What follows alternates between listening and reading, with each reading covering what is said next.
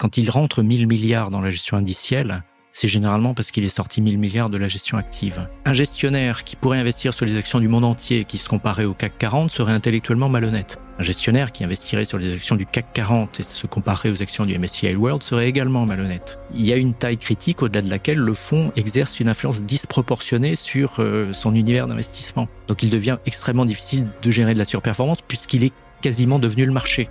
Plus le niveau de frais est bas, plus la performance du fonds sera élevée. Ça semble évident, mais ça ne l'est pas. Il n'y a pas plus de travail pour conseiller un portefeuille de 50 000 euros qu'un portefeuille de 10 millions d'euros, mais ça c'est le grand non-dit des services financiers. La décentralisation, j'y crois pas une seconde.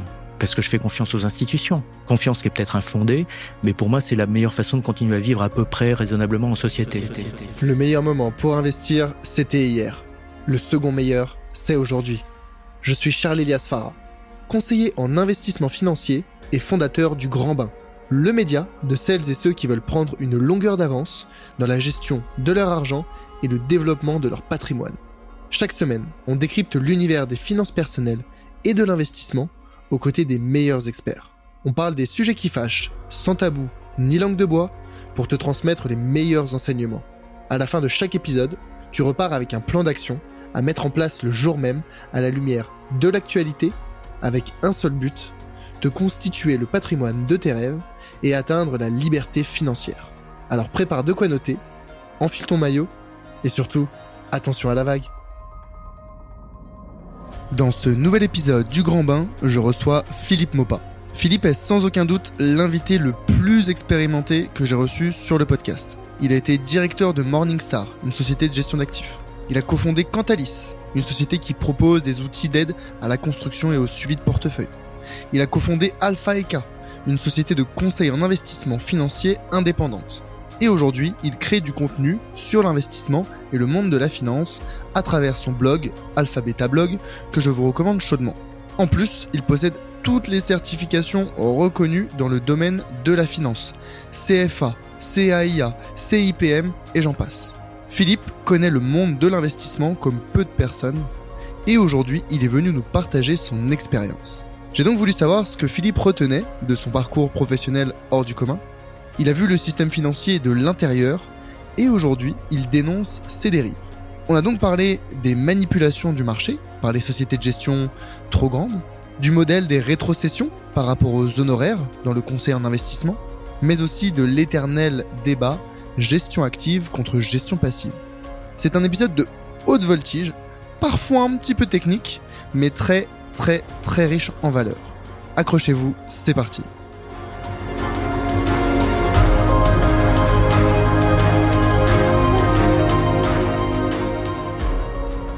Philippe, merci d'être euh, sur ce podcast aujourd'hui. Je suis très heureux de vous recevoir pour deux raisons. Déjà, la première, c'est parce que Albert Dantoir de Nalo, qui, euh, avec qui j'ai enregistré un épisode il y a quelques mois maintenant, m'avait parlé de vous, euh, m'avait dit le plus grand bien, et vous avez recommandé, vous avez suggéré comme invité sur le podcast. Donc euh, déjà, c'est une première satisfaction de vous avoir ici. Et la seconde, c'est parce que je pense, et je vous l'ai dit en off juste avant, vous êtes probablement l'invité le plus diplômé, avec le plus d'expérience que j'ai reçu sur le podcast, autant d'un point de vue professionnel qu'académique. Et pour autant, donc d'un point de vue euh, marché financier, entre autres, hein, investissement, et pour autant, vous êtes un fervent défenseur, comme je le suis, de la gestion passive. Donc, euh, vous en avez vu passer, vous avez travaillé dans des fonds professionnels, des fonds de gestion, de la gestion active. Vous en avez vu les tenants, les aboutissants, et aujourd'hui, euh, pour autant, vous, vous défendez la, la, gestion passive. Donc, c'est un petit peu les sujets que je voudrais aborder avec vous aujourd'hui. Déjà, un peu mieux comprendre votre parcours professionnel, qui est bah, remarquable et vous avez vu beaucoup de choses. Donc, je voudrais savoir ce que vous avez retiré de ces années. Et ensuite, je voudrais aborder le sujet de gestion active versus gestion passive. Comment est-ce que, après autant d'années à avoir creusé le sujet, eh ben, on en revient euh, aux basiques et aux fondamentaux? Ça vous convient? Ça me convient parfaitement. Je vais d'abord dire merci à Albert Dantoir qui a eu des mots gentils à mon sujet. Je vais en avoir aussi un. Il fait des choses formidables chez Nalo, qui est une société que moi je suis depuis à peu près sa création. Je leur avais rendu visite euh, quand ils étaient encore dans le 8e arrondissement et je les aime beaucoup. Deuxio, je sais pas si c'est une immense qualité d'être le plus diplômé. On va voir d'ailleurs que ce ne sont pas tous des diplômes, ce que j'ai, mais beaucoup de certifications. Troisio, je n'ai jamais travaillé dans la gestion. Je suis un observateur sur le côté du terrain, attentif depuis environ 25 ans, mais je n'ai jamais été gérant moi-même. Ok, ok, ok, très bien. Bah, dans ce cas-là, je veux bien qu'on revienne un petit peu sur euh, les débuts et peut-être euh, La première expérience que j'aurai en tête, c'est déjà chez Morningstar, au début des années 2000, juste après euh, finalement la ou peut-être pendant la, bulle internet. Qu'est-ce que vous faisiez chez Morningstar et qu'est-ce que vous avez retiré de, cette expérience? Alors, je vais vous expliquer d'où je venais avant d'être chez Morningstar parce que c'est pas neutre. Moi, j'ai commencé ma carrière professionnelle en 1988. Après une école de commerce, j'ai fait mon service militaire au Japon, comme ça pouvait se faire à l'époque en entreprise. Et puis en 89, en France, je suis rentré dans la presse économique et financière, qui est un secteur que j'ai choisi par défaut parce que je voulais travailler dans l'édition. En 1989, dans l'édition, c'est pas facile d'entrer à d'autres postes que ceux de contrôle de gestion chez Gallimard. Et moi, je voulais être éditeur chez Gallimard, donc euh, c'est le plus grand regret de ma vie. Euh, donc, je suis entré au groupe Expansion, qui était au sommet de sa forme à l'époque, le groupe créé par Jean-Louis Servan-Schreiber et avec euh, Jean, Jean Boissonnin. J'ai changé de groupe de presse en 1995. Je suis allé chez l'éditeur de la Tribune, qui à l'époque était détenu par LVMH qui a depuis vendu la tribune et acheté les échos, comme vous le savez peut-être. Et à la fin du XXe siècle, j'ai eu un poste de directeur du développement international et des partenariats stratégiques qui m'a amené à beaucoup voyager à l'époque de ce qui allait devenir la bulle Internet. Donc énormément de voyages aux États-Unis. Lors de l'un de ces voyages à Chicago, je suis allé voir une société qui s'appelait Morningstar, que j'avais identifiée parce que je m'intéressais déjà beaucoup aux fonds d'investissement. Et quand on s'intéressait aux fonds d'investissement, on tombait assez rapidement sur Morningstar aux États-Unis. Et d'ailleurs, ces gens-là à Chicago m'ont reçu avec beaucoup de gentillesse et m'ont dit, écoutez, euh, l'Europe, on ne sait pas trop où c'est. C'est gentil d'être venu nous voir. Quand on aura découvert l'Europe et qu'on aura décidé de s'y implanter, on, vous rappellera peut-être. Je pensais qu'il ne me rappellerait jamais. Et en fait, un jour, début 2001, un monsieur m'a contacté depuis la Suède en me disant, je suis le patron Europe de Morningstar. On s'implante et j'aimerais bien vous voir parce qu'on cherche des partenaires médias. En cours de discussion du dit partenariat média, puisqu'outre la tribune, nous étions également l'éditeur d'Investir, leader alors de la presse à destination des investisseurs privés. Il m'a été proposé de devenir directeur général de Morningstar, ce que j'ai accepté avec beaucoup de plaisir parce que le secteur m'intéressait, même si je n'avais aucune compétence particulière. À HEC, je n'avais pas fait de finance en spécialisation. J'étais un investisseur privé moi-même. C'était la bulle Internet. J'ai fait toutes les bêtises possibles et imaginables. J'ai couru après les, les lottery stocks. J'ai perdu de l'argent avec tout ce qu'il était possible euh, de faire. Et je suis quand même arrivé à la conclusion que je n'avais aucun talent pour choisir les valeurs. Je me suis donc intéressé à la gestion collective. Je m'y suis intéressé de très près. On a passé euh, cinq années formidables chez Morningstar à créer une base de données au PCVM, à aller voir les sociétés de gestion, à leur demander d'envoyer la totalité de leur portefeuille sous format électronique, ce qui les faisait hurler de rire à l'époque. Ils me disaient, mais on va évidemment pas vous donner nos portefeuilles, c'est un secret maison qu'on ne confie à personne. On a réussi à les convaincre de le faire et je ne comprenais pas tout ce que me disaient les gérants actifs. Ils utilisaient un jargon que je ne maîtrisais pas. Et s'il y a une chose que je déteste, c'est pas être capable de comprendre ce que me dit mon interlocuteur, surtout quand j'essaie de lui vendre quelque chose ou qu'il essaie de me vendre quelque chose. Donc j'ai passé un certain nombre de certifications qui ne sont pas des diplômes. Euh, la première d'entre elles, ça a été la certification CFA que m'a recommandé un de mes camarades de, de promotion, que j'ai faite euh, en trois ans avec énormément de plaisir et qui m'a remis à niveau. J'avais des lacunes considérables.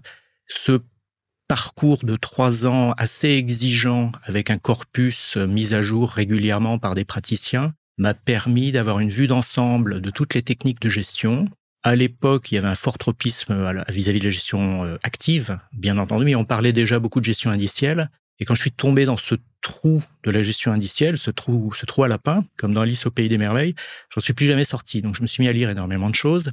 J'ai poursuivi ma formation avec une certification spécialisée sur l'alternative, Kaya. J'ai ensuite fait une certification sur la mesure de performance, IPM. Puis plus récemment, j'ai fait une certification ESG, toujours dispensée par CFA Institute. Chez Morningstar, j'ai donc appris à comprendre l'écosystème de la gestion d'actifs et de la distribution de fonds, avec ses avantages, avec ses inconvénients, avec ses pratiques, avec le fait qu'en France, le modèle ultra dominant, c'est celui des rétrocessions, à savoir que le client ne paye pas directement le conseiller, lequel conseiller est d'ailleurs plus un vendeur qu'un conseiller, mais ce sont les fournisseurs de produits qui payent le réseau de distribution par le biais de rétrocession de frais de gestion, ce qui est extrêmement confortable pour tout le monde, puisqu'on n'a jamais envoyé une facture au client, ce qui est extrêmement dommageable pour le client, en ce sens qu'il n'y a aucune incitation à ce que les prix baissent. Mmh, mmh. Ouais, c'est ça, complètement. Alors bon, euh, le sujet des rétrocommissions, je pense qu'on aura euh, l'occasion d'en revenir. Mais c'est vrai que vous avez passé donc énormément de certifications, une belle expérience chez Morningstar qui vous a beaucoup appris sur le secteur. C'est vrai qu'en plus, vous disiez pendant vos études, vous n'avez pas particulièrement fait euh, un cursus finance. Est-ce que ces certifications, elles ont été difficiles à passer ou est-ce que c'était relativement aisé? Ça a été un très gros investissement en temps, ça a été un très gros poids sur ma famille qui l'avait accepté euh, fort aimablement. Je les en remercie d'ailleurs. Ça n'a pas été excessivement compliqué à condition de, de bachoter ce que j'ai fait. Donc je suis assez bon pour bachoter, j'ai bachoté. Ok, ouais. effectivement, je pense qu'il y a pas mal de certifications. De, Oui, c'est surtout des certifications. Pourquoi est-ce que vous avez précisé que c'est pas des diplômes? Comment est-ce que vous distinguez certification et diplôme? Un diplôme est dispensé par une entité de type euh, académique, qu'elle soit publique, qu'elle soit privée. Elle a la reconnaissance du ministère de l'Éducation de l'État national dans lequel elle se trouve.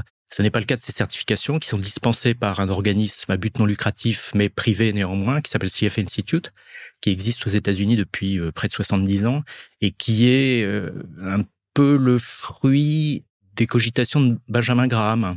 Benjamin Graham, c'est le père de l'analyse financière moderne ça a été euh, le professeur et le père spirituel de Warren Buffett. Et Graham disait, il faut que cette profession se structure. Et donc, il y a un certain nombre d'entités qui se sont créées aux États-Unis pour structurer cette profession d'analyse financière. Et pour la structurer, dans la mesure où les universités, les business schools à l'époque n'avaient pas vraiment de cursus euh, dédié euh, à l'analyse financière, ils ont créé un cursus privé, une certification d'analyse financière qui était le fruit à la fois euh, du travail d'universitaire et de praticien de la finance. Mm. Et c'est devenu au fil des années, avec une accélération au début des années 2000, la certification STAR dans le monde. Ouais, on entend beaucoup parler hein, quand on est un petit peu dans le monde financier. La certification CFA, c'est euh, un petit peu le, le, Graal de celles et ceux qui veulent se former ou rentrer dans le détail académique de la gestion. Alors, c'est quoi précisément que vous y avez appris? J'ai absolument tout appris. J'ai repris des, des, cours de micro et de macroéconomie.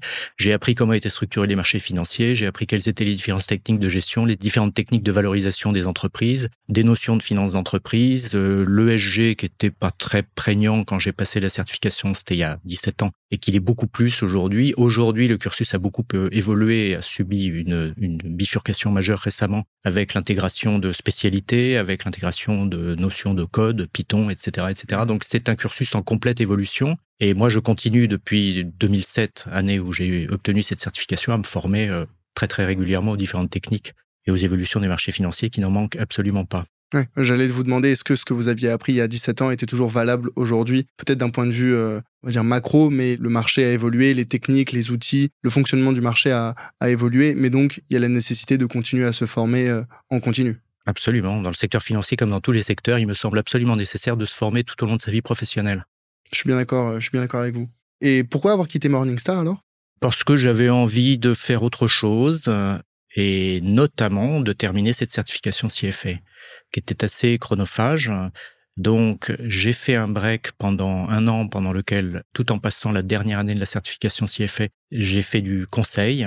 Conseil qui m'a amené à rencontrer une équipe euh, française de développeurs euh, dans une SS2I qui travaillait pour des donneurs d'ordre italiens pour créer des logiciels d'aide à la sélection de fonds et la construction de portefeuilles pour le marché italien. Et au fil de cette mission, on s'est aperçu que ces gens-là avaient une compétence et un savoir-faire extraordinaire et qu'il serait sans doute opportun de le déployer sur le marché français pour leur propre compte, ce qui a donné naissance à une société qui s'appelle Cantalis, et qui existe toujours et qui a été rachetée euh, il y a un petit peu plus d'un an par un de ses gros concurrents, Harvest, et qui est une réussite absolument magnifique sur le marché français à destination des réseaux de distribution de produits de gestion collective.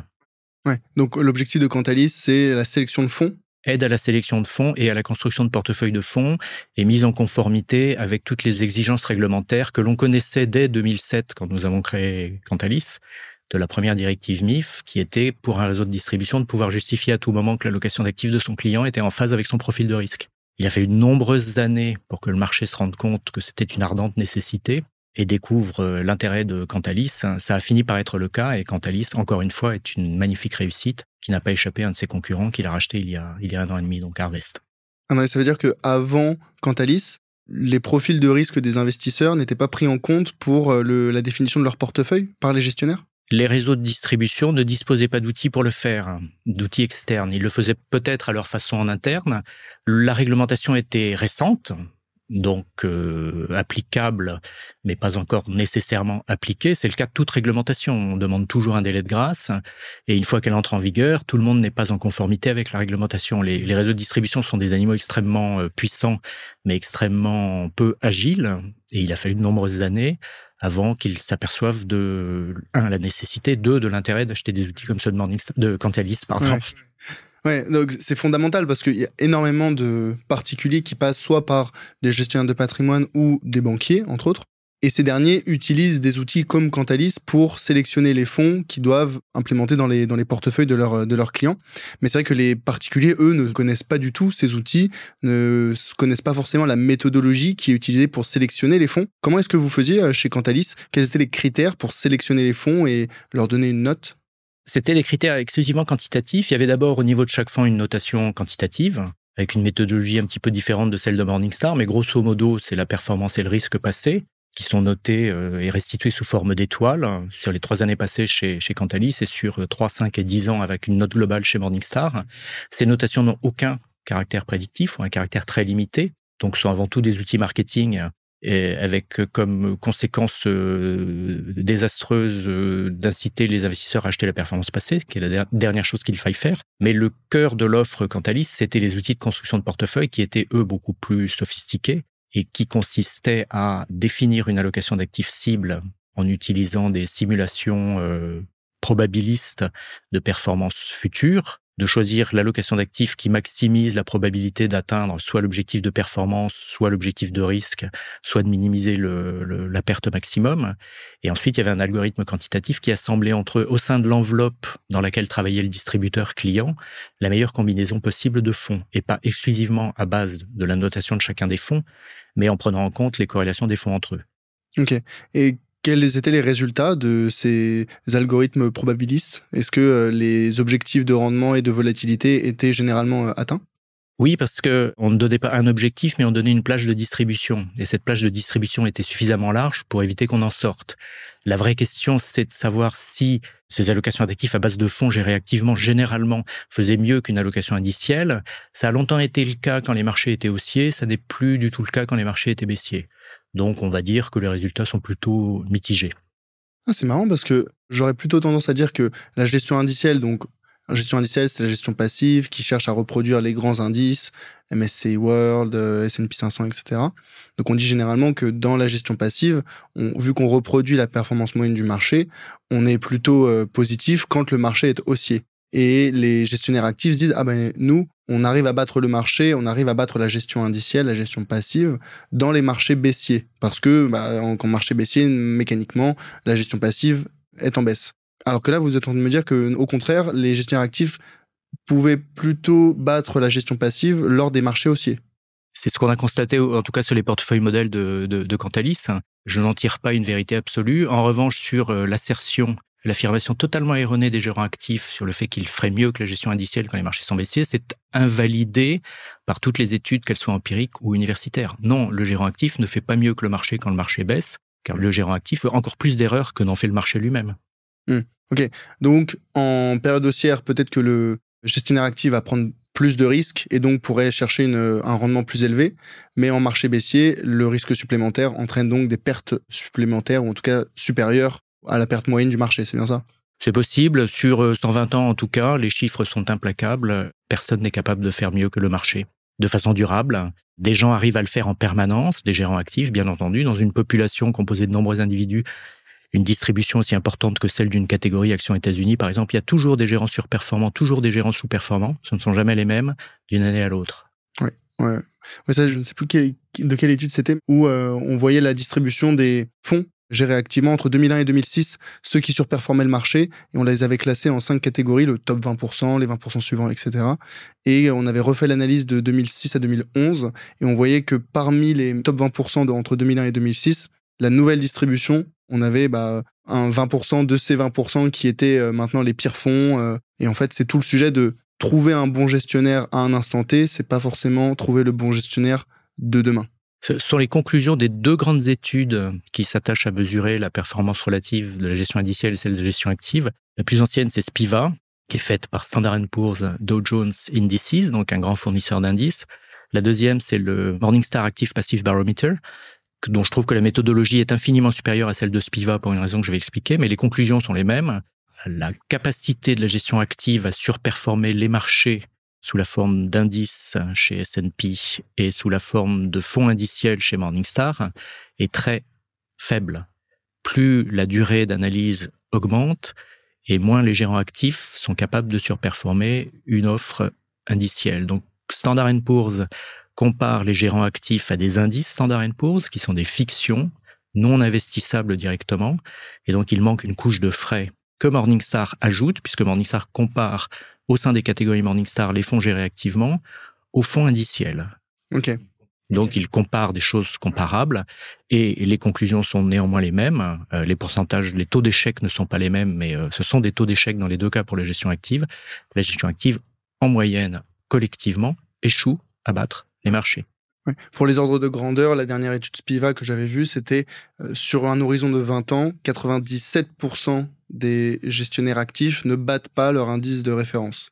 Donc c'est intéressant de distinguer Spiva de S&P, de Standard Poor's, prend comme référence les indices, alors que Morningstar prend les fonds indiciels. donc la seule différence pour expliquer à, ceux qui nous écoutent, c'est que les fonds indiciels, c'est euh, la société qui va investir dans l'indice, et donc nécessairement, il y a une couche de frais qui est euh, limitée, faible, mais qui existe tout de même par rapport aux indices où c'est, on va pas directement investir dans un indice, on va investir dans un fonds indiciel. Quelle différence vous faites entre fonds indiciels et ETF c'est une question d'enveloppe. Si par fonds indiciel, on entend fonds non cotés en bourse, alors c'est très simple à comprendre. L'OPCVM traditionnel ne peut pas s'acheter en bourse. Certains de ces OPCVM répliquent un indice. Ce sont donc des fonds indiciels. Ils sont très très peu nombreux sur le marché français, qui a une, une hostilité historique à la gestion indicielle pour des raisons liées à la structure de la rémunération par rétrocession et se développe depuis euh, plus de 20 ans maintenant des produits qui sont des fonds indiciels cotés, qui en Europe ont euh, la structure juridique d'un OPCVM également, mais qui s'achètent avant tout en bourse, tout en pouvant s'acheter comme des OPCVM dans un contrat d'assurance vie par l'intermédiaire d'un courtier d'assurance. D'accord. Donc si je résume, la différence entre fonds indiciels et ETF, c'est que les fonds indiciels ne sont pas cotés en bourse, les ETF le sont. Absolument. Les fonds indiciels ne peuvent pas être achetés en bourse, les ETF indiciels peuvent être achetés en bourse. D'accord. Et en termes de performance, on a une différence? La différence est liée aux frais. Uniquement à frais égaux, un fonds indiciel qui réplique l'indice MSCI World aura la même performance qu'un ETF indiciel répliquant le même indice. Ok. Et qu'est-ce qui a le plus de frais, ETF ou un fonds indiciel? En France, ce sont les fonds indiciels parce que c'est un marché qui n'est pas développé. Et l'offre de fonds indiciels est le fait de quelques banques à réseau qui ont la main extrêmement lourde en termes de frais. Mmh mmh Donc, qui facturent pour des fonds indiciels des, des frais de gestion supérieurs à 1%, ce qui est une abomination complète aujourd'hui. Ah oui, donc supérieur à 1% pour certains fonds indiciels, là où les ETF, on est plus proche des 0,3% en moyenne. Ça, justement, en parlant du, MSCI World, moi, ce que j'ai bien aimé en, utilisant la plateforme Cantalis, c'est que souvent, ils mettent en indice de référence le MSCI World quand on veut comparer des fonds actions à minima. Alors, pour rappel, hein, le MSCI World, c'est l'indice, un des indices les plus diversifiés au monde. Il y a 1530 entreprises dedans. Donc, euh, des pays développés uniquement, des grandes capitalisations. Grandes et moyennes grande et moyenne. Il n'y a pas de petite capitalisation, il n'y a pas de pays en développement, mais ça reste un indice très développé, très très performant et généralement, quand on parle des marchés actions internationaux, prendre comme référence le MSCI World, c'est pertinent, c'est une bonne performance, une volatilité assez maîtrisée. Pour référence, le MSCI World, c'est une performance annualisée de, euh, euh, corrigez-moi, mais 8% annualisée depuis euh, maintenant des décennies. C'est l'ordre de grandeur, oui. Pour une volatilité d'environ 14%, moi, ce que j'avais en tête. C'est ça aussi, mais la volatilité, ça ne parle à personne. Oui, ok. Bah, la volatilité, c'est la dispersion autour de la moyenne. Ça ne parle à personne. D'accord. Ok. Comment est-ce que vous l'expliqueriez? Je l'explique pas. Ok. C'est une grandeur euh, calculée qui n'est pas visualisable. Ça permet de comparer entre eux, le cas échéant, deux fonds ou deux classes d'actifs. Ce que l'investisseur va regarder à la fin, c'est plutôt la performance, c'est plutôt la baisse maximum, le maximum drawdown dans l'excellent euh, jargon euh, anglais du produit financier. Ok. On peut pas expliquer, moi généralement quand on me demande euh, la, volatilité, je dis si la moyenne est à 10% euh, et qu'on a une volatilité de 10%, on va considérer que le fonds euh, ou l'indice, peu importe, va varier entre bah, plus 10% par rapport à la moyenne et moins 10% par rapport à la moyenne. Oui, il faut donner le pourcentage de la distribution qui est dans cette zone. C'est plus ou moins un écart type. Et là, vous entrez dans des notions statistiques et vous avez perdu tout le monde. Oui, oui, oui. Mais le but, c'est pas de perdre tout le monde. Le but, c'est de faire comprendre un minimum le concept de volatilité au plus grand nombre. Alors, vous montrez une courbe, et puis vous montrez les, les baisses maximum, et vous vous, vous demandez à l'investisseur s'il est capable de tolérer ça. Ok, ouais. Mais est-ce que la baisse maximum historique, on l'a dit, euh, les performances passées ne préjugent pas des performances futures, sera nécessairement la baisse maximale qu'on connaîtra dans le futur? J'en sais rien, mais elle, elle a le mérite d'avoir existé, donc elle n'est pas hypothétique. Si vous dites à un client, un investisseur potentiel, qu'il aurait pu encourir une baisse supérieure à 50% sur son fonds répliquant l'indice MSCI World ou sur n'importe quel fonds Action Monde, peut-être qu'il va vous dire ça n'est pas pour moi. Et quel est le max drawdown du MSCI World? À peu près 50%. C'était quand? C'était à l'époque de la grande crise financière. 2008 2008-2009. Ok.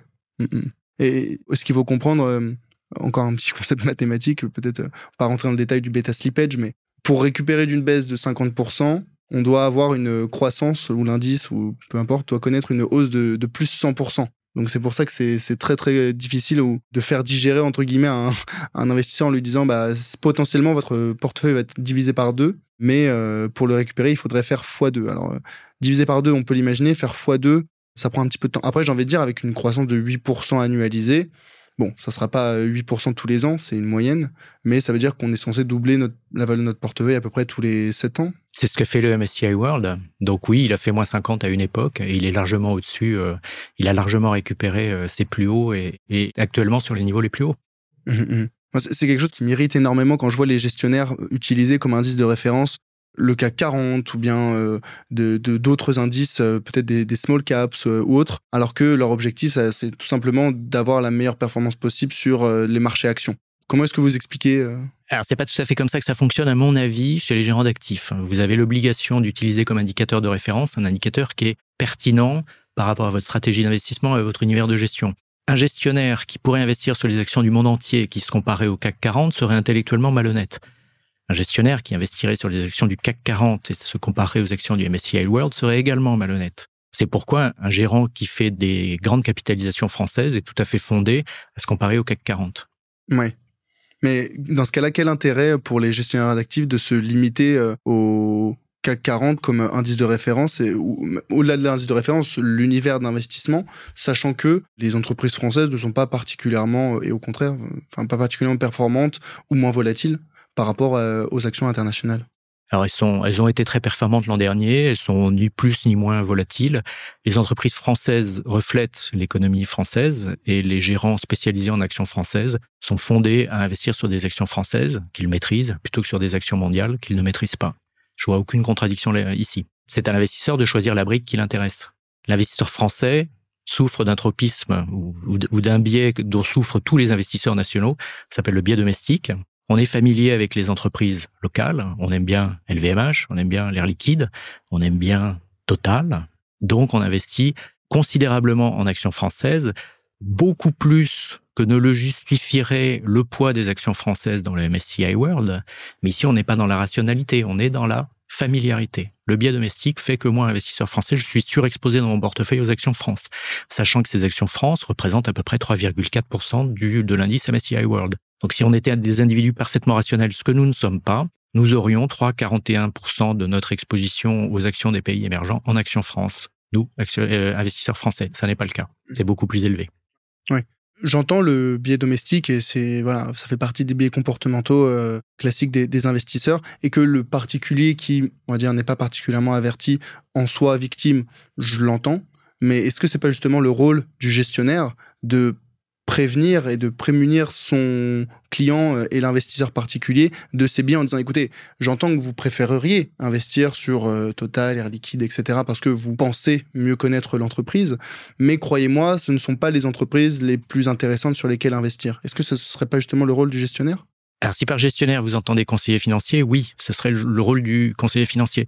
Si par gestionnaire vous entendez le, gestionnaire d'actifs, non, ce n'est pas son rôle. Le gestionnaire d'actifs, il propose des briques d'investissement pour lesquelles il estime avoir une compétence à les gérer. C'est le conseiller qui, en relation avec son client final, que ce soit un client professionnel ou euh, particulier, peut l'aider à construire une allocation d'actifs.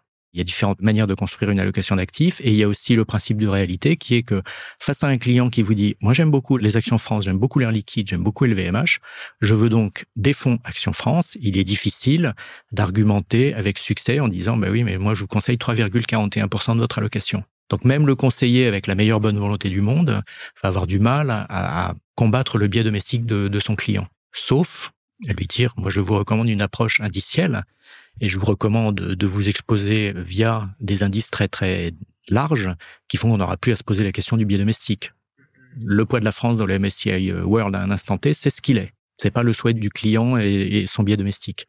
Oui, je pense qu'au fond, la plupart des particuliers, euh, bon, oh bah, je préférerais investir dans l'économie française. Maintenant, si demain vous me dites que, alors à performance égale, je préférerais les entreprises françaises, mais si vous me dites que les entreprises américaines ou peu importe sont plus performantes, je pense que la très très très grande majorité des particuliers préféreraient investir dans les entreprises euh, américaines. Je pense que la majorité des particuliers préféreraient entre, euh, investir dans les pays et où les secteurs qui ont beaucoup monté. Nous achetons la performance passée. Je répète, nous n'achetons que la performance passée.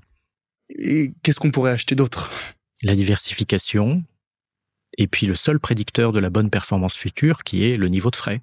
Il y a de nombreuses études, soit universitaires, qui sont rapidement arrivées à la conclusion que aucune donnée liée à la performance ni au risque n'était prédictive de la bonne performance future. Morningstar est arrivé il y a plusieurs décennies déjà à la conclusion que le moins mauvais prédicteur de la performance future, c'était le niveau de frais du fonds.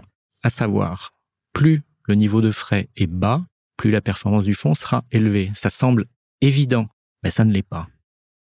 Hum, hum. Oui, parce qu'il euh, n'y a pas uniquement le sujet de, des frais, mais c'est aussi peut-être la façon dont euh, est géré le fonds qui amène une surperformance. Oui, ou une sous-performance, ça marche dans les deux sens. C'est-à-dire toute gestion qui dévie d'un indice action capi pondéré a la possibilité de faire mieux ou de faire moins bien. Et en moyenne, il fait moins bien.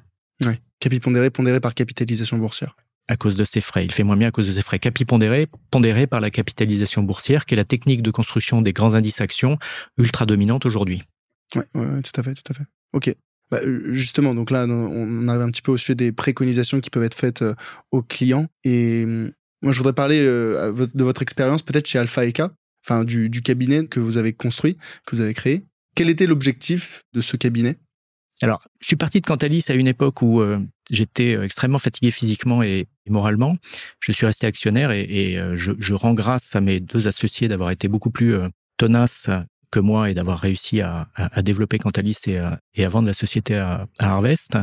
Je me suis associé avec un conseiller en investissement financier indépendant au sens de MIF2, qui avait son propre cabinet et que j'avais pratiqué au sein de l'association CFA Society France. Il a donc choisi d'être indépendant au sens de MIF2, à savoir de n'être rémunéré que par ses clients sous forme de factures d'honoraires explicitement envoyées aux clients, qui avaient donc la douleur de les recevoir et de devoir les payer. Et ça se passait fort bien, et qui s'était dit qu'on arriverait euh, à aller beaucoup plus vite à deux, ce qui est vrai. Donc on a, euh, à partir de ce qu'il avait lui bâti avec son propre cabinet créé Alpha qui offrait des solutions d'investissement exclusivement indicielles à des clients.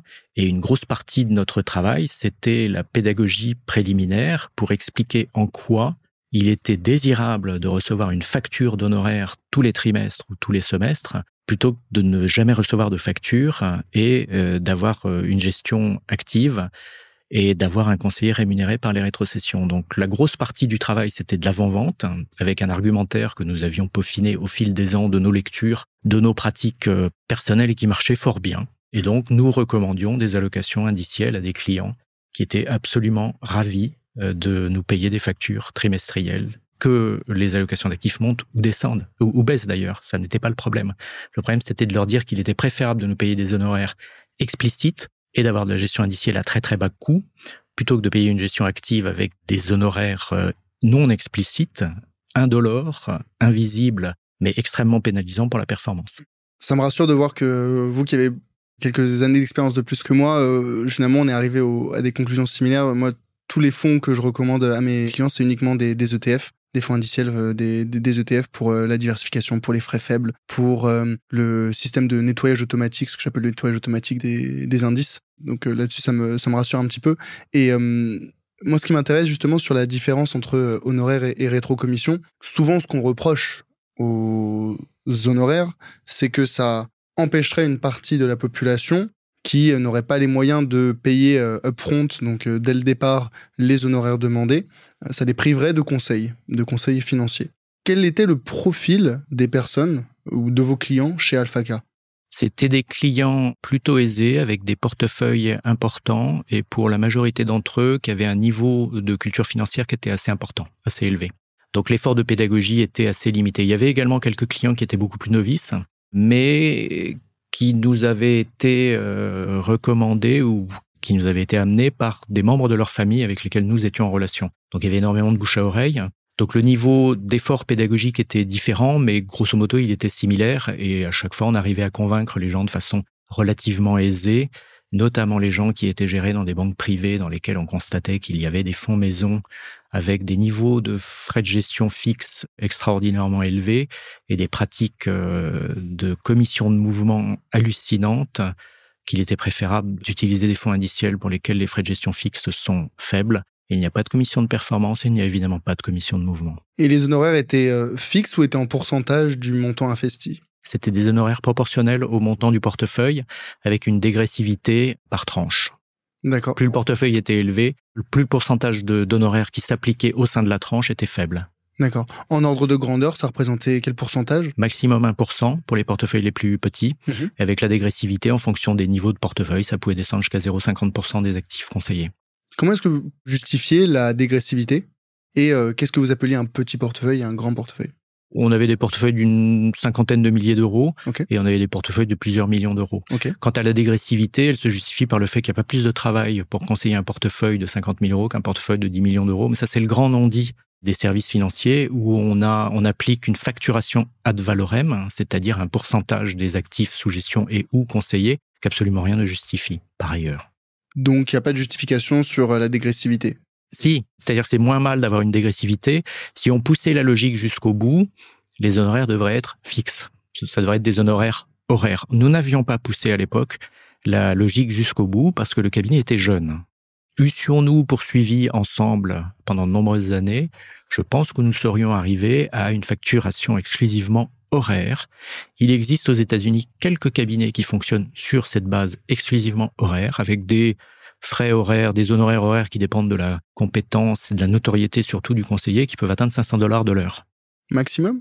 Qui peuvent atteindre 500 dollars de l'heure. Je suppose qu'il y a des gens qui font plus, mais moi, les gens que je suis, comme Rick Ferry par exemple, ce sont les ordres de grandeur. Ah, j'aurais pensé plus. Alors, 500 euh, dollars de l'heure, certes. Combien d'heures de travail sont nécessaires pour euh, je ne sais pas. Ça dépend de chaque cas. Hello, c'est Charlie. Je me permets de faire une petite pause de quelques secondes pour te demander, si tu apprécies l'épisode, de penser à le noter 5 étoiles sur ta plateforme d'écoute. Ça m'aide énormément pour faire grandir le podcast et je t'en serai éternellement reconnaissant. Allez, on reprend l'épisode. Ok. Ouais, parce que finalement, on, en revient à tout le sujet de gérer un portefeuille, que ce soit pour euh, les, les, fonds de gestion active qui prennent des pourcentages, alors que finalement, euh, que le trade soit euh, de 10 euros ou de 10 000 euros, eux, ça va leur coûter la même chose derrière. Donc, pour vous, c'est un petit peu pareil que le portefeuille soit de 50 000 ou de 500 000. L'allocation ne sera pas la même, mais le travail nécessaire pour arriver à la définition de l'allocation sera similaire. Absolument. D'accord. C'est la beauté du modèle ad valorem pour les gens qui le pratiquent c'est difficile à justifier face à un client, mais aujourd'hui c'est le modèle dominant, donc il n'y a aucune remise en cause, en tout cas à ma connaissance, en Europe. Il commence à être un tout petit peu remis, remis en cause aux États-Unis. D'accord. Et vous pensez que si vous aviez commencé avec ce modèle ad valorem dès le départ, donc euh, sans être connu sur la place, euh, sans avoir un certain portefeuille de clients, sans avoir un certain réseau, vous auriez pu développer euh, le cabinet de la même façon ou pas? Il faut bien commencer un jour, je ne sais pas, je ne sais pas refaire l'histoire. Mon ex-associé a commencé ex nihilo, et a réussi à construire une clientèle en quelques années qui était tout à fait honorable. Mais ça n'allait pas assez vite pour lui. Effectivement, c'est très très difficile aujourd'hui de commencer comme conseiller euh, en investissement financier et ou comme courtier en assurance sur un, modèle euh, qui serait exclusivement honoraire. Ce qui ne veut pas dire qu'il ne faut pas le faire. Mmh mmh ouais. Aujourd'hui, ça représente à peu près, euh, je crois, c'est moins de 5% des gestionnaires qui sont indépendants au sens de la réglementation MIF 2. Selon la dernière enquête de l'AMF à fin 2021 de mémoire, effectivement, 6% des CIF étaient indépendants, c'est-à-dire étaient exclusivement rémunérés par honoraires. Donc 94% perçoivent majoritairement des rétrocessions, mais peuvent évidemment facturer des honoraires pour des actes euh, de consultation patrimoniale non liés aux, actifs financiers. Mmh, mmh, d'accord, ouais. Et je crois que c'est encore pire en Allemagne, par exemple. Je crois que là, les CIF indépendants au sens de MIF 2 se comptent sur les deux doigts de la main.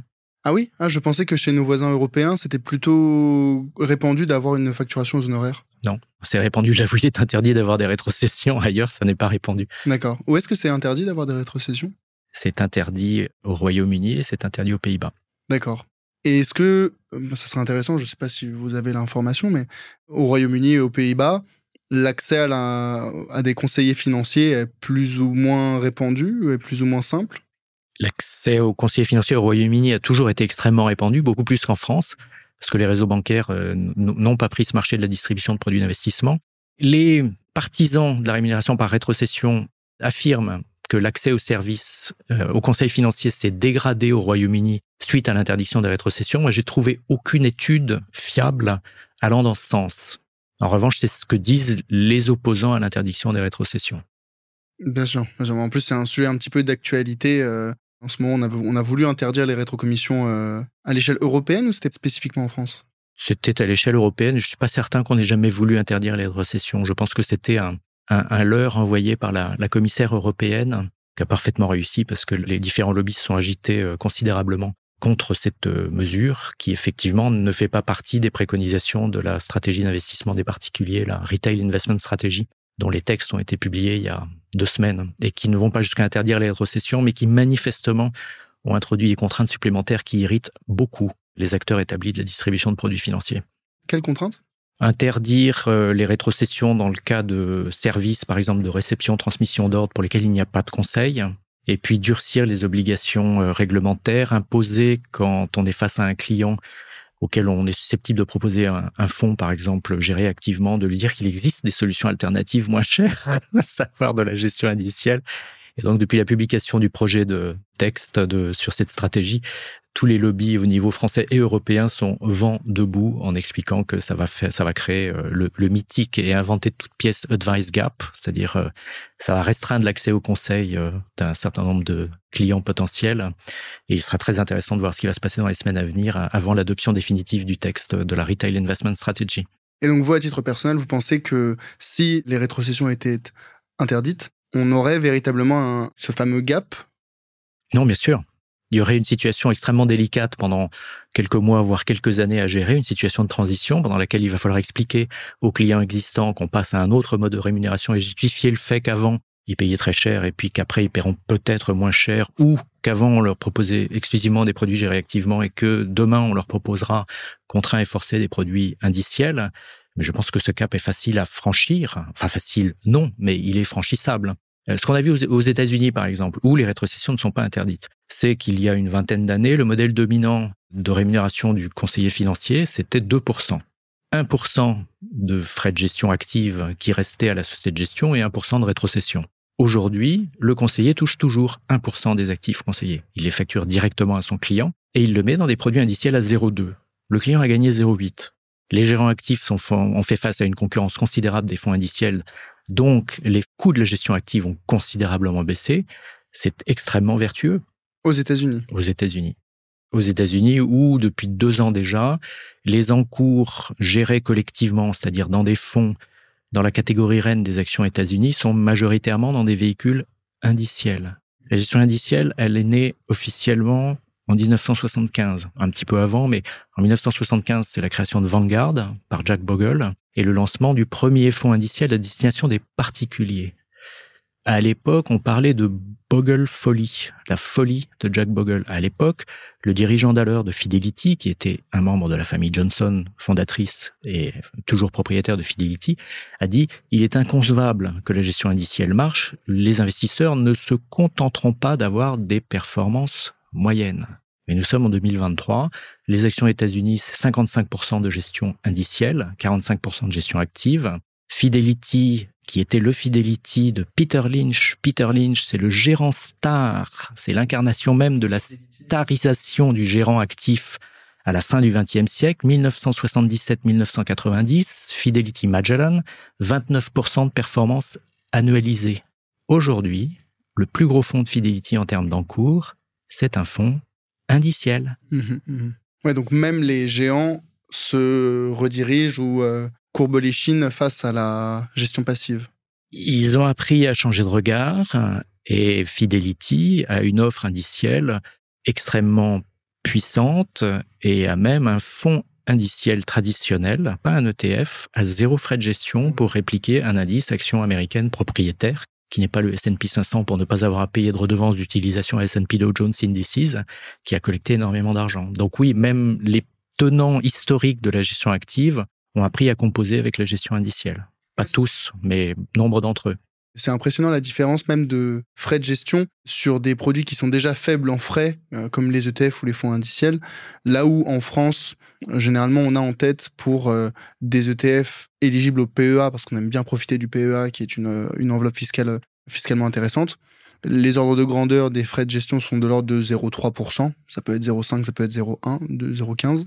Aux États-Unis, on a des ETF ou des fonds indiciels avec des frais de 0,02, 0,05, euh, voire 0, euh, vous m'avez dit? Comment est-ce qu'ils se rémunèrent avec un ETF à zéro frais de gestion? En vendant autre chose. C'est un produit d'appel. Mmh, ok, ouais, effectivement. Et dans ce cas-là, parce qu'aujourd'hui, on dit que les euh, gestionnaires et les réseaux de distribution ne proposent pas ou sont très frileux sur le fait de proposer des ETF parce qu'ils ne reçoivent aucune rétrocommission. Mais c'est vrai ou pas sur les 0,3% Est-ce qu'ils ne pourraient pas récupérer 0,15 euh, ou 0,1 ou 0,2 Non. Les émetteurs d'ETF ne rétrocèdent pas de frais de gestion. Point final. Certains vont rémunérer les réseaux de distribution de façon détournée. Et pas illégale du tout. Hein. Quand je dis détournée, c'est-à-dire pas par le biais de rétrocession. Ils vont euh, signer des accords euh, de marketing, par exemple. C'est-à-dire C'est-à-dire qu'ils vont contribuer financièrement au budget marketing du distributeur qui distribue leurs produits. Vous avez en Europe euh, une explosion des plans d'épargne programmés en ETF. Explosion qui a avant tout lieu en Allemagne avec deux acteurs euh, dominants qui sont Trade Republic et Scalable Capital, qui sont également maintenant implantés en France. Et je me suis laissé dire que certains émetteurs d'ETF contribuaient financièrement en début d'exercice sous forme d'une espèce d'avance de budget marketing, ce qui permet de rémunérer euh, indirectement les plateformes de distribution sans faire porter le poids de cette rémunération directement par les, les, investisseurs dans les ETF. Donc ce serait les réseaux de distribution qui prennent en charge ces frais? Ce seraient les émetteurs d'ETF qui contribueraient financièrement au réseau de distribution, oui. Mmh mmh. Donc ça reste finalement en fait cette tendance de déplacement des fonds actifs vers les fonds euh, vers les fonds passifs aux États-Unis c'est récent en plus hein, cette euh, la courbe s'est croisée où il y a eu maintenant plus de fonds de liquidités qui sont investis dans les fonds passifs que dans les fonds actifs. Est-ce que, euh, donc ça c'est aux États-Unis, vous avez dit 45-55, hein, c'est ça? En France, est-ce qu'on a, ou en Europe, on a euh, un ordre de grandeur sur euh, ce sujet? On est plus aux alentours de 20, 20 à 30% selon les classes d'actifs. 20 à 30% investis dans les ETF, dans les fonds passifs? Absolument. Et c'est le fait majoritairement des investisseurs institutionnels, évidemment. Qui, eux, continuent à défendre corps et âme la gestion active. Non, les investisseurs institutionnels, qui sont des investisseurs assez sophistiqués, sont de gros utilisateurs de gestion indicielle et peuvent continuer à utiliser la gestion active là où ils estiment qu'il n'y a pas d'offre euh, indicielle pertinente sur des stratégies obligataires un petit peu illiquides, sur euh, les small et les micro caps, et sur des classes actives par nature illiquides, comme euh, tout ce qui est gestion dite alternative, à savoir le private equity, que ce soit les fonds de LBO, que ce soit le venture capital hein, ou la dette privée. Donc là, par construction, on est dans l'actif, forcément. Oui, tout à fait. Oui, donc finalement, la seule raison valable de passer par une allocation d'actifs active serait de diversifier les classes d'actifs. Mais si on reste sur la classe d'actifs action, la gestion passive euh, battra dans tous les cas. Ah, il ne faut pas confondre euh, le choix des supports et l'allocation d'actifs. L'allocation d'actifs, a priori, elle est stable dans le temps. On va parler d'allocation d'actifs stratégiques. Donc, vous choisissez les marchés sur lesquels vous voulez vous exposer. Après, vous choisissez le type de véhicule pour répliquer cette allocation d'actifs. Donc vous pouvez avoir une allocation d'actifs stratégique très stable et utiliser soit des produits actifs, soit des produits indiciels, soit un mix des deux. Et vous pouvez avoir, et ça c'est généralement la situation la plus catastrophique, une allocation d'actifs tactique qui change en permanence en fonction des anticipations du gérant. Alors soit vous déléguez complètement l'allocation d'actifs au gérant d'actifs via un fonds flexible, fonds qui ont été très très à la mode jusqu'en 2008, 2009, 2010 et qu'ils sont beaucoup moins depuis parce qu'on s'est aperçu qu'en moyenne, ils avaient des performances assez exécrables. Donc vous avez à la fois une approche active de l'allocation d'actifs et des instruments pour répliquer cette allocation d'actifs. Et le grand fond phare euh, de l'approche flexible, ça a longtemps été Carmignac Patrimoine. Et qu'est-ce qu'il faisait de particulier? De mieux que les autres peut-être? Il a réussi euh, en 2008 à délivrer une performance positive alors que la totalité de la place était négative. Donc il a réussi cet exploit-là à hauteur de 0,3%, je crois un excellent marketing, une présence sur le marché depuis longtemps, une présence médiatique euh, du gérant qui était, à mon avis, le premier gérant star français.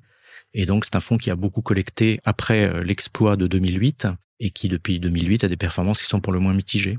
Oui, donc finalement, euh, surperformer une année, c'est une chose, mais surperformer sur du moyen terme ou long terme, c'en est une autre. Alors, il avait très bien performé depuis sa création et jusqu'en 2008. Et puis après, il est devenu très gros. Et ça, c'est un des embarras de la gestion active, c'est qu'elle n'est pas forcément scalable, comme on dit en excellent français. À savoir que la taille est généralement l'ennemi de la performance. C'est pas vrai sur des classes d'actifs euh, ultra liquides dans lesquelles il y a des grandes capitalisations et des marchés très efficients comme les marchés États-Unis. Mais c'est vrai sur des marchés beaucoup moins efficients. C'est-à-dire qu'un gérant small cap ou un gérant même un gérant mid cap doit impérativement se fixer une taille minimum en termes d'encours parce qu'au-delà de cette taille, sa performance va se dégrader. Il va devenir trop gros, il va bouger le marché, il va faire le marché et ça va être euh, un acteur beaucoup trop important pour générer de l'alpha. Et ça, très peu de gérants se sont dotés de la possibilité dans le prospectus de leur fonds d'enfermer l'accès de façon définitive ou temporaire et très peu le font. Le seul exemple important que j'ai en tête, c'est Moneta Micro-entreprise, que le fonds microcap de Moneta Asset Management qui est fermé aux nouvelles souscriptions depuis plus de 15 ans, je crois. Mmh, donc c'est intéressant ça. Donc la taille du fonds, donc le capital investi, l'encours peut-être, peut jouer en la défaveur du fonds. Il y a une taille critique à ne pas dépasser. En fonction de la classe d'actifs et des circonstances de marché, il y a une taille critique au-delà de laquelle le fonds exerce une influence disproportionnée sur euh, son univers d'investissement. Donc il devient extrêmement difficile de gérer de la surperformance puisqu'il est quasiment devenu le marché. Ah oui, d'accord. Ah oui, et ça, on a une idée de la taille du... Ça dépend. Ok. Ça dépend de l'offre sur la, classe d'actifs, mais vous prenez euh, les microcaps françaises, c'est un marché qui est minuscule. Absolument minuscule. Tous les marchés de microcaps sont de petits marchés, donc un gros fonds, ça ne peut pas exister, ça ne peut pas surperformer. Mais c'est le cas pour la plupart des classes d'actifs. Vous avez des fonds mammouths sur des classes d'actifs elles-mêmes mammouths qui sont trop gros, les fonds, pour générer de la surperformance. Donc un fonds qui fait le marché ne peut que reproduire la moyenne du marché. Absolument. Et donc dans ce cas-là, est-ce que, selon vous, avec toutes vos années d'expérience, vos certifications, les étapes aussi économiques, macroéconomiques que vous avez vues depuis 2001, on en a vu passer des cycles. Est-ce que pour vous, c'est des fonds, c'est possible de battre de façon systématique le marché?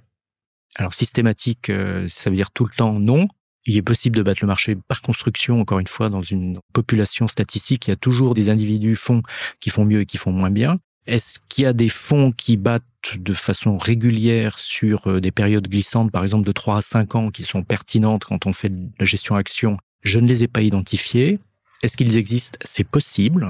Est-ce que des bases de données permettent de faire des screenings quantitatifs pour y accéder? Je pense que les outils Morningstar permettent de le faire, mais à ma connaissance, on ne les a pas identifiés. Et surtout, comment l'expliquer si jamais on les identifie? Mais c'est une question théorique, euh, enfin rhétorique en l'occurrence, parce que j'ai pas identifié de fonds qui soient constamment surperformants sur des durées d'analyse glissantes pertinentes. Vous allez trouver des fonds constamment surperformants sur un an glissant, mais quand vous étendez la durée d'analyse à 3, 5, 10, 15 ou 20 ans, comme le fait Spiva, il n'y a plus personne. Et donc, en somme, pour vous, l'investisseur particulier lambda français, est-ce qu'il a quelque chose de mieux à faire que acheter des ETF dans un, dans un PEA, des ETF très larges comme le MSCI World? Encore une fois, selon son profil d'investisseur. Oui, oui, moi, je, ne euh, suis pas conseiller financier, je ne connais pas les gens euh, qui seraient concernés par ça. Pourquoi le PEA d'ailleurs? Moi, je parle du PEA parce que c'est l'enveloppe fiscale euh, intéressante par rapport à un compte titre. Moi, je vais vous parler du compte titre, qui est une enveloppe fiscale tout aussi inintéressante ou intéressante selon le point de vue. Si vous commencez dans votre vie professionnelle, vous avez 23 ans, vous avez peu d'argent à investir, mais vos revenus sont susceptibles d'augmenter. Donc, moi, ce que je conseille, c'est d'ouvrir un compte titre ordinaire, de faire des versements programmés sur un ETF à bas coût répliquant l'indice le plus large, MSCI World, euh, vous pouvez aller euh, mettre un, doigt de pied dans les émergences si vous avez une, une, certaine appétence au risque. Ça, ça dépend de chacun et chacune. Ça vous coûte entre 0,10 et 0,15% par an vous faites des versements programmés, donc vous faites évoluer le montant au fur et à mesure de l'augmentation de vos propres revenus, vous ne générez jamais de plus-value annuelle, puisque vous ne vendez jamais. Donc c'est un exercice extrêmement délicat. Dans la vie d'un individu, je commence à travailler, se posera un jour prochain la problématique de l'acquisition de ma résidence principale. Donc ça ne marche que si on ne casse pas son pot d'épargne en vue de la préparation à la retraite pour acheter une, résidence principale, par exemple. C'est un exercice extrêmement théorique, un peu hypothétique, mais je pense qu'il n'est pas totalement irréaliste, d'estimer ce dont on n'aura vraiment pas besoin pour acquérir sa résidence principale. Donc vous mettez 100 euros, puis vous mettez 150, puis vous mettez 200, puis vous mettez 300, puis vous mettez 500, puis vous mettez 1000, puis vous arrêtez peut-être à 1000, et vous relevez les compteurs 60 ans après, un petit peu avant, peut-être qu'on n'aura pas à travailler jusqu'à 80 ans, et en théorie, vous devriez avoir réalisé une appréciation de votre capital de l'ordre de 3 à 4% net d'inflation par an, qui est ce qu'on a constaté depuis 1900 si on en, si on en croit les analyses annuelles de Credit Suisse Investment Yearbook. Et bien 4 à 5 au-delà de l'inflation par an, c'est considérable. Mhm.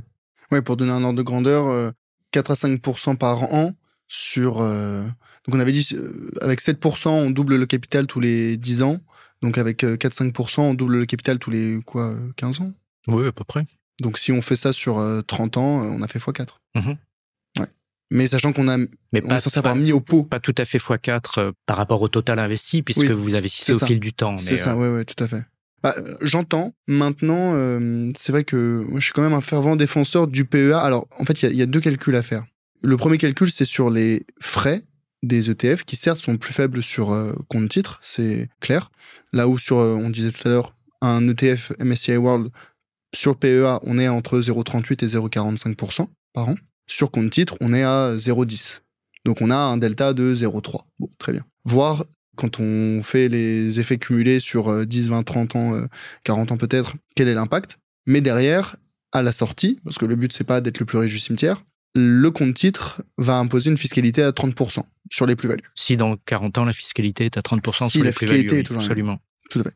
Là où le PEA, donc on a des frais un peu plus élevés de gestion, mais euh, à la sortie, même euh, dès, euh, cinq années, dès les 5 années du contrat, on est à 17,2%. Contre de, de prélèvements sociaux qui sont tout à fait susceptibles de continuer à augmenter car la dette sociale ne sera jamais remboursée. Mais oui, vous avez raison. Donc vous avez un delta de 13%. Oui. De 13%, de suite. Et donc finalement, il faudrait faire le calcul de est-ce que ces 13% à la sortie me font une meilleure économie que les 0,3% que j'ai payé chaque année pendant 20 euh, ans, 30 ans oui, oui, absolument. On peut faire ce genre de calcul. Vous pouvez aussi vous poser la question de savoir si euh, le, plafond actuel de versement sur un PEA euh, est suffisant pour votre cas personnel sur une durée de 30 à 40 ans. Il doit être de 232 000 euros, quelque chose comme ça. C'est 150 000 et 225 si on rajoute le PEA PME.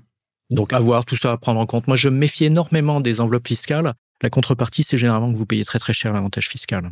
C'est extrêmement vrai en assurance vie aujourd'hui, puisqu'il n'y a aucune pression euh, sur le, contrôle des coûts des unités de compte référencées, même si France Assureur vient de prendre de bonnes résolutions saluées par la CPR. Euh, malheureusement, ces bonnes résolutions n'ont pas encore été publiées, mais elles ne tarderont pas à l'être pour maîtriser la gouvernance du référencement des unités de compte et faire en sorte que des unités de compte sous-performantes sur 5 ans et beaucoup trop chères ne soient plus référencées.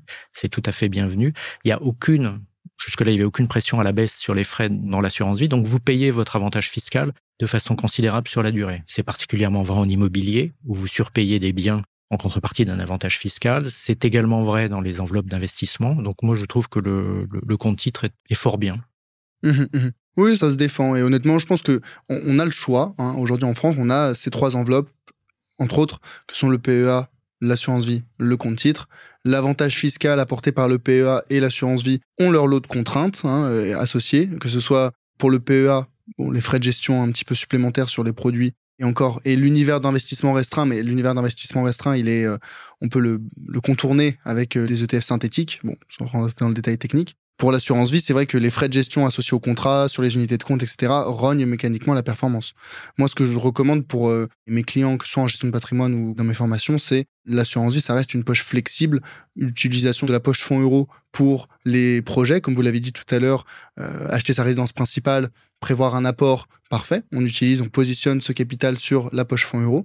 Et puis pour la retraite, pour les projets très long terme, on utilise les unités de compte où on peut avoir un positionnement un petit peu dynamique je pense que finalement, euh, si on prévoit de rester en France et qu'on peut continuer à profiter du PEA, on peut aller, moi, ce que je dis généralement, on peut aller jusqu'au plafond, hein, euh, les 150 000, et après euh, diversifier sur de l'assurance vie, du compte titre, peu importe. Ça m'a fait penser juste avant au sujet des, ETF parce que j'ai une newsletter aussi sur laquelle je parle d'investissement, notamment gestion passive. Et j'ai fait un, une édition il y a quelques semaines maintenant sur y a-t-il une bulle de la gestion passive? Y a-t-il une bulle des ETF Et c'est ce qui est, euh, entre autres, euh, crié par certains gestionnaires actifs, comme quoi l'investissement et le montant croissant des investissements sur les ETF va entraîner une euh, décorrélation entre la valorisation des marchés financiers et les résultats réels des entreprises. Pour simplifier, les marchés actions vont monter uniquement parce que les gens investissent de façon un peu aveugle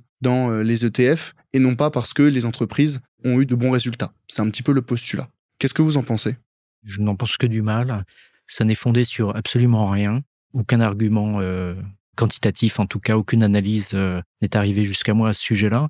Ce qu'il faut quand même comprendre, c'est que quand il rentre 1000 milliards dans la gestion indicielle, c'est généralement parce qu'il est sorti 1000 milliards de la gestion active. Donc ce sont des vases communicants. Moi, la capacité des gérants actifs à, à fixer euh, de façon rationnelle la valeur d'une entreprise, je ne la connais pas. Je vois que leurs résultats, en tout cas, sont moins bons que ceux du marché. Je ne comprends pas comment il pourrait y avoir une bulle sur les ETF. Les ETF, c'est un véhicule permettant de s'exposer à un marché. Donc encore une fois, sauf à ce que les flux entre ETF et gestion active soient très déséquilibrés en faveur de la gestion indicielle, et par ailleurs, sur le marché financier sous-jacent, il n'y a pas que ces deux acteurs-là. Il y a évidemment énormément d'autres investisseurs. Il y a les investisseurs privés en direct, il y a les fonds de pension, il y a les hedge funds. Et à la fin de la journée, il y a un acheteur et un vendeur en face l'un de l'autre, que ce soit un fonds indiciel ou un fonds géré activement. Donc cet argument, je ne l'achète absolument pas. Par ailleurs, si jamais il était vrai, ce serait tragique pour tout le monde, parce que ça impliquerait que le, marché, un jour, dans sa grande sagesse, réalisant qu'il est lui-même survalorisé à cause des imbéciles de fonds indiciels, s'effondrerait. C'est pas souhaitable pour qui que ce soit. Par ailleurs, le marché baissera beaucoup un jour, euh, de même qu'il monte beaucoup de temps en temps. Le marché, il fait ce que disait JP Morgan quand quelqu'un qui voulait avoir un conseil gratuit lui demandait si ça allait monter, que va faire les marchés JP Morgan aurait répondu, il va fluctuer, monsieur. Il va continuer à fluctuer. Mmh, mmh. Oui, bon, euh, c'est ce que j'avais dit dans la, dans la newsletter finalement, qu'en réalité, la part de capitaux qui étaient investis dans les ETF était encore extrêmement minoritaire par rapport aux gestionnaires actifs, par rapport aux fonds de pension, par rapport à d'autres acteurs institutionnels, et qu'en réalité, ce qui crée les bulles, ça n'est non pas le capital investi, mais les flux. On est d'accord. C'est-à-dire qu'il faut faire très attention euh, à cette notion d'actifs euh, sous gestion et de grande masse les ETF actions capi pondérées ne traitent pas. Le taux de rotation au sein de l'indice S&P 500, il est de 2%, c'est-à-dire qu'une valeur reste en moyenne 50 ans dans l'indice. Vous n'avez pas besoin de trader un indice capi pondéré. Vous tradez quand vous avez des flux nets de souscription ou de vente, et vous tradez quand il y a une opération financière. Quand une valeur est retirée de la cote, vous êtes obligé de la vendre. Quand une valeur fusionne, vous êtes obligé de racheter la valeur fusionnée, etc., etc. Quand une valeur fait une augmentation de capital, vous êtes obligé de vendre. Mais quand une société rachète ses actions, réduisant son capital, bah de facto, ça va réduire euh, son poids dans les indices et vous allez également devoir vendre. Mmh Donc finalement, le marché s'autorégule. Le marché s'autorégule d'une part, et encore une fois, les ETF capi pondérés, c'est-à-dire l'immense majorité des encours détenus en ETF indiciels, tradent très très peu. Qui sont les gros traders? C'est les fonds de trading à haute fréquence. Ce sont les gérants actifs. Un gérant actif, ça trade. Hein. Moi, je déplore vivement la disparition du taux de rotation du portefeuille dans les prospectus. Il y a quelques années déjà, quand on avait introduit ce prospectus dit simplifié, on avait perdu cette information essentielle. Certains gérants actifs détiennent les valeurs moins de six mois en portefeuille. Ce sont eux qui tradent. Quand on trade, ce sont eux qui font les prix. Ce ne sont pas les gérants indiciels. Ouais, donc euh, finalement, c'est euh, par construction, il ne peut pas y avoir de bulle des ETF par construction, il ne peut pas y avoir de bulle des ETF. Il peut y avoir une bulle sur les valeurs identifiées à l'intelligence artificielle. Et elle sera plutôt le fait des gérants actifs et des investisseurs privés en direct que des ETF. Mais la notion de bulle sur les ETF n'a aucun sens. Aucun. Et vous, à titre personnel, est-ce que vous faites de la gestion active? J'ai, euh, de façon historique, dans mes vieux contrats d'assurance vie ouverts quand j'avais 20 euh, ans, des fonds encore gérés activement, mais euh, qui sont des fonds quasi indiciels dans les faits, avec des frais de gestion qui sont assez bas pour des fonds de gestion active, mais trop élevés pour les fonds indiciels qu'ils sont dans les faits. Et c'est alors ce contrat d'assurance vie historique, euh, c'est le contrat à faire. Mon père était agent d'assurance chez Victoire, qui est redevenu abeille récemment et qui commercialisait le contrat à faire. Donc, il nous a équipés très tôt, mon frère et moi, et mes trois filles. Et j'en suis j'en relativement satisfait parce qu'il a longtemps eu les frais de gestion assurance vie les moins élevés de la place. Et puis ces frais ont été considérablement augmentés euh, de façon absolument scandaleuse. Mais je ferme la parenthèse. Et sinon, dans les autres euh, véhicules d'investissement de mon foyer, il y a euh, une majorité de fonds indiciels. Oui, ouais, ok. Parce que ça me fait penser à... Vous connaissez peut-être Nicolas Chéron qui est assez actif sur les réseaux, qui pareil parle de pédagogie d'investissement, qui est, je l'ai reçu sur le podcast, justement sur un épisode intéressant, je l'avais appelé le, gestionnaire actif qui défend la gestion passive, donc c'est assez sympa. Et lui-même disait, ben, au fond, la gestion active, au niveau des particuliers, pas des gestionnaires, c'est pour euh, l'excitation, c'est pour le côté émotionnel, c'est pour euh, l'engouement qu'on peut avoir dans euh, la recherche, la sélection de titres. Euh, est-ce que, enfin, vous, vous considérez que c'est quelque chose de, ça existe, c'est valable ou ça ne devrait pas exister et les particuliers devraient s'en prémunir? Ça existe. Euh, on devrait boire moins, on devrait manger moins gras, on devrait faire plus d'exercices, on devrait sans doute moins investir en bourse à titre spéculatif, mais ça existe. Donc il faut le reconnaître. Moi, jusqu'en en 1999-2000, encore une fois, je répète, j'ai fait toutes les bêtises possibles et imaginables. J'ai découvert le monde de la bourse au moment des privatisations, comme les gens de ma génération. Mon père nous achetait euh, religieusement les actions Suez, les actions BIMP, des choses totalement improbables. Et puis après, étant dans la presse économique et financière, côtoyant des journalistes financiers, j'ai commencé à m'intéresser à la chose. J'ai acheté des valeurs idiotes, j'ai perdu de l'argent, j'en ai gagné, etc.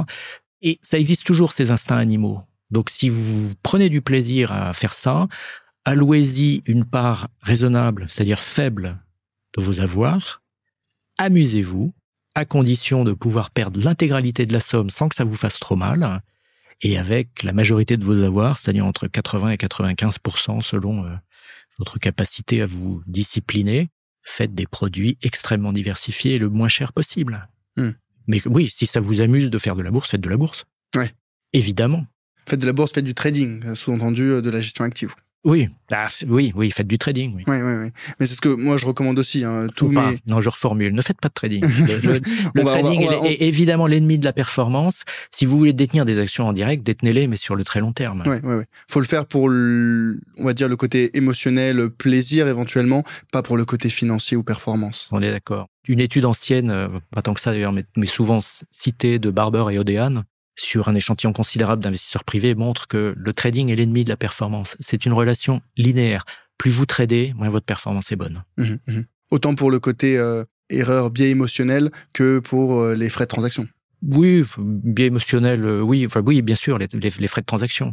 Frais de transaction qui, en théorie, ont disparu aux États-Unis, mais dans les faits, vous les payez différemment et qui existent encore en Europe, oui. Mmh, Moi, c'est ce que je recommande aussi. Hein. Tous ceux que j'accompagne, tous ceux que je forme sur l'investissement, si vous voulez faire de la gestion active, du faire du trading, libre à vous, mais ça doit représenter maximum 10% de votre portefeuille d'investissement. Le reste, c'est le socle de votre stratégie d'investissement. C'est des fonds indiciels, des ETF. Euh, c'est de façon diversifiée, c'est des frais très très faibles, un taux de rotation, hein, un taux de rotation très très faible. Vous n'y touchez pas. On n'y touche jamais. Absolument. Mmh. Quelles sont peut-être, pour terminer, les quelques erreurs que vous avez faites dans votre carrière qui vous ont le plus apprises? Que ce soit d'un point de vue professionnel ou personnel, hein, sur le sujet de l'investissement, et les conseils qui en découleraient pour euh, les futures générations, les jeunes générations. Je reviens à cette période héroïque pour moi euh, de la décennie 1990. Euh, j'avais entre 25 et 35 ans. Je découvrais la bourse. J'avais un salaire croissant. On avait acquis notre résidence principale et on avait une charge de remboursement qui me permettait de dégager une épargne suffisante pour euh, trader en bourse. Et j'ai passé pendant les années 99-2000 beaucoup trop de temps devant mon écran d'ordinateur à espérer que l'action Infonie ou l'action InfoSource ou l'action Alcatel continue de monter. Et ça, c'est une perte de temps absolument considérable. Ça a été in fine une perte d'argent tout aussi considérable. Donc il faut pas passer son temps devant les écrans à regarder, euh, à faire de l'analyse technique, etc. Alors, je suis jamais euh, allé jusqu'à l'analyse technique. Comment vais-je dire, pour me faire de nouveau des amis, je suis jamais tombé aussi bas. Mais euh, ne passez pas de temps devant les écrans à regarder le cours des actions euh, et surtout ne regardez pas le cours des cryptos évidemment. Alors ça c'est un piège dans lequel je ne suis pas tombé et on va pas entrer dans ce trou de lapin non plus, mais rester sur des classes d'actifs euh, éprouvées, sûres, juridiquement encadrées, avec des marchés régulés et des opérateurs boursiers qui font la police. Ok, donc rester sur les, les classes d'actifs historiques traditionnelles, diversifier, ne pas passer son temps devant les, écrans euh, ou à, essayer de battre le marché en tout cas. Voilà. Très bien. Vous avez juste euh, titillé ma curiosité sur euh, justement les crypto-monnaies. Quelle est votre position là-dessus? L'incompréhension la plus totale, la stupéfaction la plus immense et je, m'en tiens le plus loin possible. En tout cas, je tiens mon argent aussi loin que possible de ces purs instruments de spéculation et je suis avec un intérêt passionné l'actualité absolument terrifiante de tout l'écosystème des cryptos, avec évidemment tout ce qui se passe avant tout aux États-Unis, parce que les choses les plus épouvantables et les plus admirables se passent aux États-Unis, mais également ce qui se passe sur le marché français, avec des livrets euh, présentés de façon extraordinairement mensongère, pseudo-sécurisée, qui se retrouvent euh, bloqués euh, suite à des problèmes d'opérateurs comme FTX et Genesis. Non, ça, ne devrait pas exister pour moi. Ok. Je vais me faire de nouveaux amis. Vous n'avez pas du tout euh, confiance. Je parle pas sur l'aspect spéculation et trading, mais sur euh, l'utilisation de la technologie sous-jacente, la blockchain. Ah, mais c'est pas la même chose. Ouais. On est d'accord. hein. Ouais, tout à La fait. blockchain, ça existe. Je ne suis pas un spécialiste des bases de données, mais euh, je lis énormément de choses de gens qui sont un petit peu plus compétents que moi, qui disent que c'est pas non plus une technologie en matière de bases de données qui soit révolutionnaire, ni infaillible, ni utile socialement. Et sur les supports, les crypto-monnaies, les jetons, quels qu'ils soient, que ce soit le bitcoin euh, ou les altcoins ou les shitcoins, euh, comme vous voulez les appeler, je n'en vois absolument pas l'intérêt, l'utilité sociale. Ce sont de purs supports de spéculation. Alors pourquoi pas C'est pas mon truc. Mhm, ok. Vous voyez pas du tout d'utilité pour euh, le côté décentralisation et euh, ne plus dépendre des institutions euh, bancaires traditionnelles pour faire des échanges financiers, notamment, je pense. je dis ça parce que je suis renseigné, mais je suis pas un défenseur, mais sur notamment les pays en développement où le niveau de bancarisation est extrêmement faible et où l'utilisation du bitcoin ou de la blockchain pour faire des transactions financières permet de faciliter l'accès finalement à l'économie mondiale. Si le prix à payer, c'est la volatilité du bitcoin, euh, non, je suis pas du tout convaincu que ce soit un progrès social.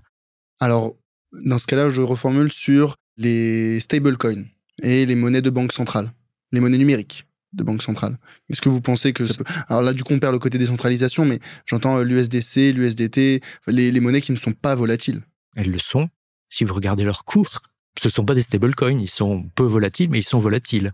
Regardez bien le cours de l'USDC ou de l'USDT en euros, vous, vous avez une volatilité qui est pas considérable, mais qui existe. On est sur du euh, 103 à 90 hein, par rapport à 100. Je ne sais pas à quoi ça sert. Je ne comprends pas à quoi ça sert. Et surtout, j'aimerais voir l'état des réserves des terres un jour, certifiées. J'ai j'ai du mal à comprendre. Bon, bon, c'est un petit peu technique et ça nous entraîne hors des sentiers sur lesquels j'ai l'habitude de me promener, mais je n'en vois pas l'intérêt. Et si un jour il y a des monnaies numériques de banque centrale, mais tant mieux, mais ça ne changera rien. Et la décentralisation, j'y crois pas une seconde. Pourquoi? Parce que je fais confiance aux institutions. Confiance qui est peut-être infondée, mais pour moi, c'est la meilleure façon de continuer à vivre à peu près raisonnablement en société. Je ne vois pas pourquoi j'irais faire confiance à des gens que je ne connais pas sur des protocoles décentralisés avec l'historique euh, d'arnaque hallucinant de cette classe d'actifs spéculative. Mhm. C'est sûr que c'est un marché qui est en train de se construire, qui n'en est qu'à ses balbutiements, et le nombre de personnes qui en profitent pour des arnaques ou autres, c'est déjà drastiquement réduit par rapport à il y a quelques années, hein, où c'était euh, pléthore et c'était le, bac à sable du blanchiment d'argent euh, et des arnaques. Maintenant, ça de plus en plus euh, commence à être réglementé, mais je sais pas, moi j'ai pas forcément un avis aussi tranché négatif sur le sujet. Je pense que le côté décentralisation, sans chercher à diaboliser les institutions, remettre euh, les décisions et la facilitation et la sécurisation des process dans la main d'un très grand nombre de personnes, hein, c'est l'intérêt de la décentralisation. Je pense que ça a son intérêt. Maintenant, est-ce que ce sera euh, finalement accaparé par les institutions et on va se rediriger vers un modèle centralisé, numérique, mais centralisé peut-être? Moi, moi j'y vois l'intérêt de... euh, Aujourd'hui, je suis encore abasourdi quand je vois des transactions bancaires qui prennent deux jours, trois jours pour se faire, quand sur de la blockchain, c'est fait instantanément. Ou même des frais bancaires, aujourd'hui en- encore impliqués, c'est de moins en moins, mais ça l'est encore. Là où pour les transactions en crypto-monnaie, selon la charge qu'il y a sur la blockchain, bien entendu, on peut avoir des transactions entre guillemets enfin, euh, gratuites ou en tout cas avec un, un coût de transaction plus faible que ce qu'on paye aujourd'hui. Je sais pas, moi je fais des virements instantanés gratuits dans la zone euro avec ma banque depuis 2-3 ans. J'en suis très satisfait. Non, mais c'est vrai, moi aussi, honnêtement, hein, ça le fait de plus en plus, mais je sais que ça n'est pas euh, généralisé. Maintenant, euh, si jamais ça, tend à se généraliser, euh, tout le monde y gagne. En tout cas, les particuliers gagneront. Philippe, je voudrais vous remercier. Un très très grand merci pour cet épisode. C'était riche d'enseignements, probablement assez technique par rapport à certains autres épisodes que j'ai pu faire, mais il y avait beaucoup beaucoup de, de il y avait matière à discuter. Vous avez énormément d'expérience professionnelle, comme académique, comme personnelle. Donc euh, c'était un grand grand plaisir de vous recevoir sur le podcast.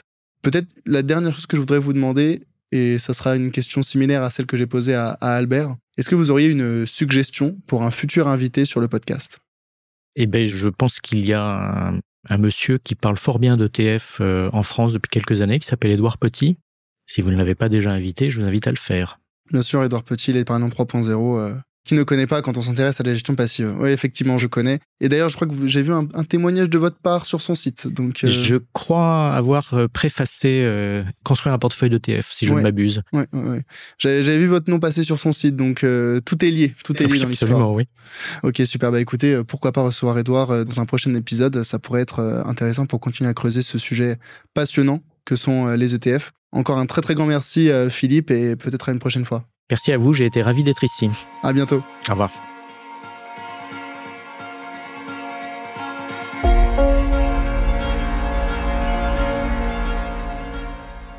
Merci d'avoir suivi cet épisode jusqu'au bout. Si le podcast t'a plu, pense à le noter 5 étoiles sur ta plateforme d'écoute. Je suis preneur de tout feedback, que ce soit sur les thèmes à aborder ou sur les personnes à inviter sur le podcast. Donc si tu as une remarque, critique ou suggestion, tu peux me joindre facilement sur LinkedIn c'est Charles Elias Farah, Charles-Elias E-L-I-A-S, Farah F-A-R-A-H. À bientôt